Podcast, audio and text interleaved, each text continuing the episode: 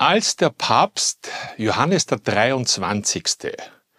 wieder einmal voller Zweifel war, hörte eine Stimme über sich. Ach Johannes, sei gelassener, nimm nicht alles so ernst, ich bin ja auch noch da. Ja, das mit der Gelassenheit, das ist so eine Sache.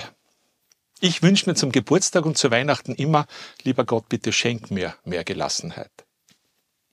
Es wirkt langsam.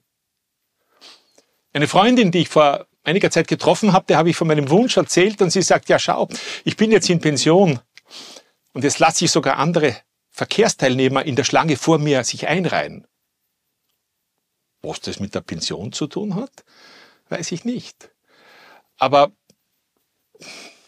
ich löse es ein bisschen später auf oder jemand anderer löst es auf. Aber wir befinden uns heute in einer Zeit, wo wir uns alle über alles aufregen. Schlagen Sie die Zeitungen auf, die, das Fernsehen etc. Ein deutsch-französischer Philosoph, ich muss jetzt nachlesen, wie er heißt, sonst bringe ich es nicht richtig heraus, Byung-Chung Han, nennt das die Erregungsgesellschaft. Ich glaube, er hat vollkommen recht. Gelassenheit ist nicht modern. Der Philosoph Reinhard Haller drückt es so aus, und das muss ich jetzt vorlesen, damit ich richtig zitiere. Gelassenheit heißt nicht, Probleme zu verdrängen und Sorgen nicht ernst zu nehmen. Vielmehr wird sich der gelassene Mensch nicht von momentanen Stimmungen treiben und vom Eifer verzehren lassen. Dadurch wird der Blick schärfer und das Denken klarer. So betrachtet sollten wir nicht trotz, sondern wegen der vielen Probleme gelassen sein. Und Gelassenheit hat nichts mit Gleichgültigkeit, sondern mit Loslassen zu tun. Man kann sie nicht erlernen, die Gelassenheit, aber sich als Haltung aneignen. Der Weg dahin ist ein langer Prozess, dessen Ziel wir nur in alltäglichen kleinen Schritten erreichen können. Da bin ich jetzt bei der Auflösung. Vielleicht hat meine Freundin genau den letzten Schritt jetzt getan mit der Pensionierung, sodass sie gelassener geworden ist. Und was lernen wir daraus? Dass wir trotz allem Unbill und Schwierigkeiten, die wir haben, die Sachen in Ruhe und ohne Stress angehen sollen, dann werden sie uns wahrscheinlich leichter fallen. Ich übe noch. Altern ist für mich wie ein Ort. Eine Weile bleibe ich da und dann ziehe ich weiter. Dieses schöne Bild habe ich von Margot bekommen, wie ich sie gebeten habe, mir eine Geschichte zum Thema Altern zu geben.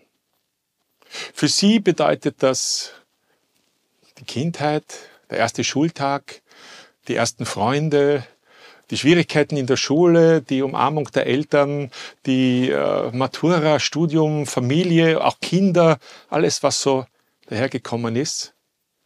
Und irgendwann, wie sie dann älter geworden ist, hat sie beschlossen, sie will den Ort wechseln. Eine Zeit lang zumindest. Dann hat sie sich ein Motorrad gekauft mit 65. Noch nie auf einem Motorrad gesessen vorher. 11 PS hat das Ding gehabt, also eigentlich mehr ein Moped. Und mit dem ist sie gen Osten gefahren, gegen Südosten. Und hat in vier Monaten rund 20.000 Kilometer bewältigt, ist äh, durch 17 oder 18 Länder gefahren. Wie sie wieder zu Hause war, hat sie schon wieder das Fernweh gepackt und sie hat sich ein größeres Motorrad gekauft, damit sie nicht so viel schieben muss und ist wieder losgefahren. Wieder ähnlich weit, ähnlich lang, etwas andere Richtung, trotz aller Schwierigkeiten, die ihr hätten passieren können oder die ihr beim ersten Mal passiert sind, vom Steckenbleiben und äh, größten technischen Unbill von Flüssen, die sie nicht durchqueren konnte und herausgezogen werden muss und ähnlichen Dingen. Und daneben hat sie fürchterliche politische Situationen erlebt oder erleben müssen.